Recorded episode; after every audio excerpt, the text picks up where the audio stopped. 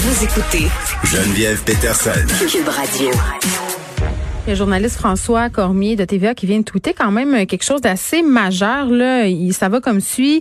Il dit après Geneviève Guilbeault, c'est le docteur Horacio Arruda qui laisse entendre que des moyens seront mis en place pour entrer dans une maison sans mandat en raison des risques pour la santé publique. Et ça, euh, il le précise, c'est gros parce qu'on on s'en parlait, on s'en parle depuis le début de la semaine. Le véritable problème en ce moment, c'est pas d'aller voir dans les bars.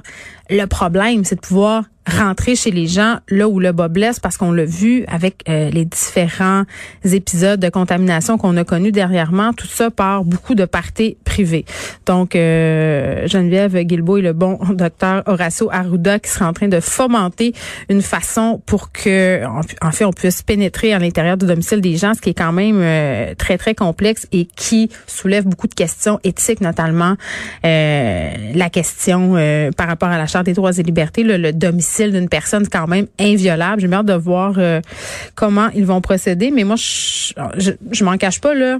Je suis assez pour. Je suis assez pour en autant que ça soit très, très bien encadré. OK, je veux qu'on revienne sur une entrevue qui a eu lieu le 14 septembre dernier. Euh, ça s'est passé sur CTV Montréal. C'est le docteur Lawrence Rosenberg du CIUS du centre-ouest de l'île de Montréal qui était en entrevue avec un journaliste. Et on lui a demandé ce que nous savons du virus que nous ne savions pas il y a six mois. Donc, qu'est-ce qu'on savait pas euh, il y a six mois et qu'on sait maintenant? Et là, euh, le docteur Rosenberg est allé d'affirmations qui font fortement réagir depuis. Il a répondu que c'était en parlant de la COVID-19, un virus respiratoire semblable à la grippe saisonnière. Et là, je le cite, ce que nous avons appris, c'est qu'il n'est probablement pas vraiment plus dangereux que la grippe saisonnière. Il est probablement moins autant transmissible que la grippe saisonnière. Et contrairement à la grippe saisonnière qui a tendance à affecter les personnes très âgées et très jeunes, ce virus semble affecter surtout les personnes très âgées et celles avec des conditions médicales préexistantes. Là, vous en doutez bien, euh, ça a donné de l'eau au moulin à certains conspirationnistes sur les médias sociaux. Ça a fait boule de neige. Et pourtant, euh, il a été questionné après l'entrevue, hein, le docteur Rosenberg, et il a maintenu ses propos euh, avec ce journaliste-là, cette journaliste de CTV. J'en parle avec le, le docteur Gaston Dessert, le docteur Gaston Dessert qui est médecin épidémiologiste. Docteur Dessert, bonjour. Bonjour.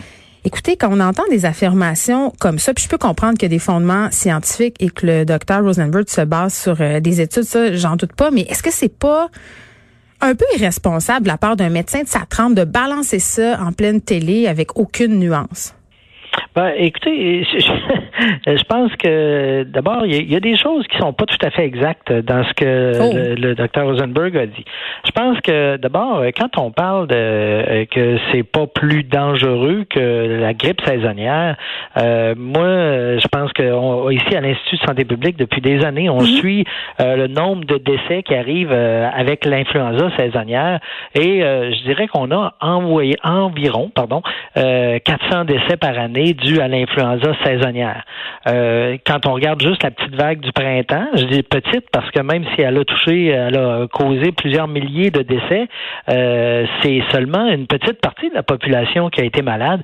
Si la, maladie avait circulé là, à, grande échelle dans toute la population, ça aurait été beaucoup plus dévastateur. Et, encore une fois, là, quand on parle, euh, quand on compare 400 individus qui décèdent par année à, à déjà plusieurs milliers là, juste au printemps, c'est clair qu'on n'est pas dans la même catégorie.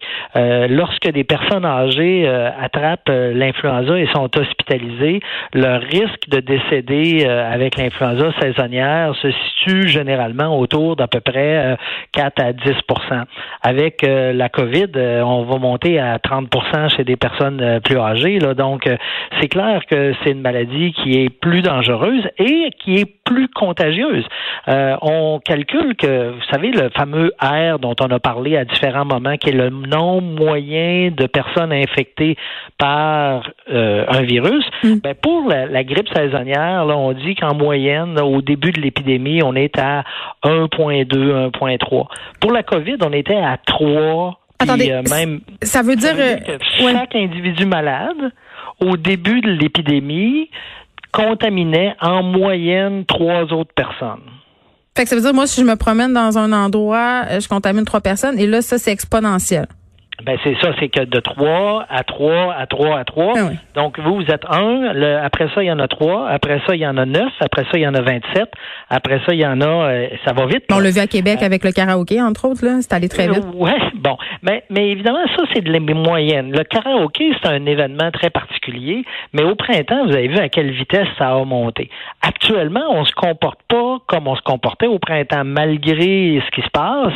Mm. Euh, on a quand même des, des mesure de se tenir un peu loin les uns des autres. On voit moins de monde, mais quand l'épidémie a commencé, là, on était à des chiffres là, euh, comme ceux que je vous mentionne, alors que pour la grippe saisonnière, pour laquelle personne fait à peu près euh, de prendre mesure de précaution, euh, là, on parlait de plutôt 1.2, 1.3 en général, là, année après année. Donc, la maladie, elle est plus dangereuse, plus contagieuse. Là où il a raison, c'est que euh, pour euh, quand on compare la grippe avec la COVID, hmm. la grippe, son moteur, c'est beaucoup les jeunes. Alors euh, les enfants d'âge scolaire, c'est comme ils sont tous vulnérables et ils vont attraper la maladie, la transmettre à leurs parents, qui vont la transmettre à d'autres adultes. Mais, mais les enfants sont vraiment importants. Alors sur ce point-là, il a il a raison. Mais pour les deux autres, il a pas raison là. Bon, puis le coronavirus, je pense que c'est dans la famille des rhumes aussi, là. C'est pas une grippe. Alors, ça, je pense qu'il faut faire attention. Euh, dans les infections respiratoires qu'il y a durant l'hiver, hmm. il y en a plusieurs qui vont provoquer ce qu'on va décrire au niveau clinique comme un rhume. Donc, quelqu'un qui a le nez qui coule, un petit peu mal à la gorge, il se sent un peu enchiffronné, mais ça reste là. Ça, c'est ce qu'on va appeler un, rhume clinique. Mais le rhume, euh, comme ça, là, ça peut être causé par une grande, un grand nombre de virus différents. Euh, à l'inverse, l'influenza, la, grippe, euh, c'est une maladie qui va donner plus souvent des symptômes plus sévères, donc de la fièvre, de la toux, euh, un état là, euh, douleur musculaire généralisée, une fatigue importante. On dirait qu'il y a un troc qui nous est passé dessus là. Oui, mais il y a des gens qui font la grippe, qui font l'influenza et qui ont des symptômes très légers, qui hmm. pourraient même faire penser à un rhume. Donc, c'est ça qui est un peu difficile, c'est que les virus respiratoires peuvent donner une maladie qui a l'air légère comme un rhume.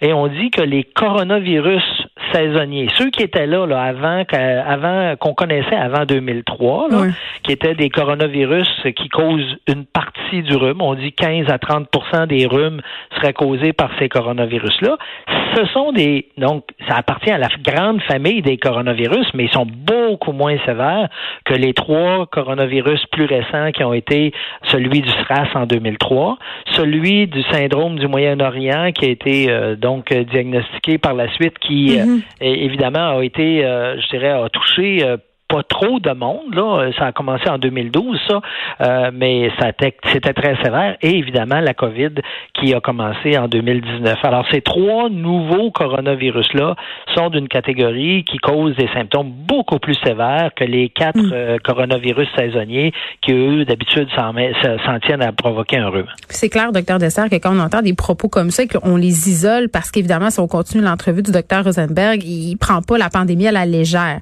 Mais quand on entend des choses comme ça, la crainte, c'est toujours de faire diminuer justement la peur des gens, de faire diminuer leur vigilance en évitant de parler justement des vraies affaires, en évitant de dire que ça peut être potentiellement mortel. Quand on dit que c'est juste une petite grippe, tu sais, ça amène des gens à avoir des comportements qui peuvent avoir des conséquences désastreuses. Ben, je pense que clairement, la, la COVID a, depuis le, son apparition au Canada, là, démontré sa capacité de causer des ravages, euh, évidemment mm. en termes de décès, mais aussi en termes d'hospitalisation. Vous savez, au printemps, là, quand euh, les, la, vague a vraiment pris de l'ampleur, euh, dans les hôpitaux de Montréal, là, il y a eu vraiment des, des, grands nombres d'individus qui ont été hospitalisés et non seulement ces gens-là étaient malades, mais évidemment, ça a fait qu'on a il y a eu plusieurs autres types de malades qui ont dû être déplacés. Il y avait eu de la place qui avait été faite justement pour permettre à ces euh, à ces individus-là qui étaient atteints du Covid, euh, de la Covid, d'être euh, admis à l'hôpital. Et, ça, évidemment, c'est des ravages qu'on voit pas avec l'influenza.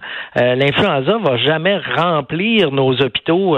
c'est sûr que les hôpitaux l'été fonctionne presque à pleine capacité. Mm. Alors quand arrive la petite vague d'influenza saisonnière qui a lieu durant l'hiver, euh, si ça augmente de 3 à 4% le nombre d'hospitalisations, évidemment, on est déjà serré, ça fait que ça sert encore un petit peu plus. Eh ben, Mais oui, ben j'ai envie de comme la COVID là. J'ai envie de vous interpeller justement euh, sur les hospitalisations. On parlait de la quantité de lits disponibles et M. Dubé tantôt en point de presse dit écoutez notre système de santé est déjà euh, un peu mis à l'épreuve en ce moment. On a vu la situation à Québec, on l'a vu aussi dans le coin de Gatineau. Là, là on sait là, on a la moitié moins de lits euh, qu'au printemps pour plein de raisons. notamment, on n'a pas voulu ralentir le système hospitalier autant. ça, vous, est-ce que ça vous inquiète? Ben, je pense que ce qui m'inquiète actuellement, c'est de voir que l'augmentation des cas de COVID, euh, elle se produit pas dans une région, elle se produit pas juste dans un endroit. On voit là qu'un peu partout au Québec, là, ça se met à bouger en même temps et à bouger assez vite. C'est parce que les gens se promènent? Non, non, non, non, non. Je pense que c'est parce que c'est parce que le phénomène, je pense que le virus, il est présent dans chacune des régions. Et, quand euh, les gens, donc, euh, qui, qui, sont infectés, le transmettent, actuellement, la transmission, elle est beaucoup plus grande que celle qu'il y avait au printemps. Euh, quand on fait les enquêtes épidémiologiques, mm. actuellement, on trouve 10-15 contacts à un individu qui a la maladie. Au printemps, c'était deux, trois ou quatre personnes qui avaient été en contact avec un, un individu malade. Donc, évidemment, là, ça montre que euh, avec autant de contacts, évidemment, la maladie a beaucoup plus de place pour se transmettre euh, d'un individu malade à l'autre. Alors ça, c'est ce qui complique considérablement la, la, la situation. Et, et ça, c'est pas limité à une région, c'est un peu partout où tout le monde a beaucoup plus de contacts et, ça, c'est l'air dont a besoin une épidémie. Mais en terminant, euh, docteur Dessert, hier, je discutais avec Benoît Dutrisac, on se disait, est-ce que la solution, ça serait pas de donner une petite poule de deux semaines, de tout fermer deux semaines, puis après ça, on aurait la paix. Justement, on referme les régions deux semaines, on referme les commerces deux semaines, on, on sacrifie, là, puis après ça, ça va la faire diminuer, cette contamination, cette contagion. Ben, euh, je vous dirais, euh, si euh, cette recette-là était imparable, je pense que... On y aurait pensé. Oui, ben, on y aurait pensé. Le problème, c'est que si actuellement on fermait tout, d'abord, évidemment, le, confinement, vous avez vu ce printemps, là, comment c'est douloureux comme mm-hmm. comme traitement. Là, ça, ça a des conséquences pour la société qui sont considérables.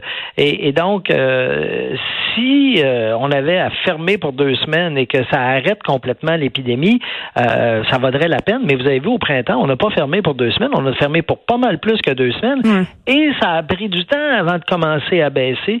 Et quand ça a baissé, ça baissait lentement. Donc, euh, malheureusement, un traitement comme celui-là euh, fonctionnerait pas. Donc, on ben, s'en va vers, on s'en va vers un reconfinement? Ça, je, je pense qu'on n'est pas obligé d'aller là. Je pense que, euh, en fait, le grand, grand message qu'on mm. doit retenir actuellement, il est, à, il est à deux niveaux.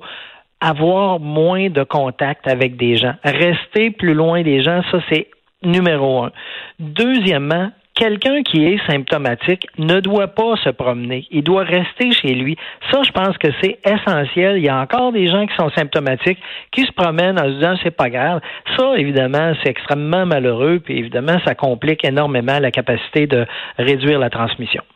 Docteur Gaston Dessert, merci. Le docteur Dessert qui est médecin épidémiologiste à l'Institut national de santé publique du Québec.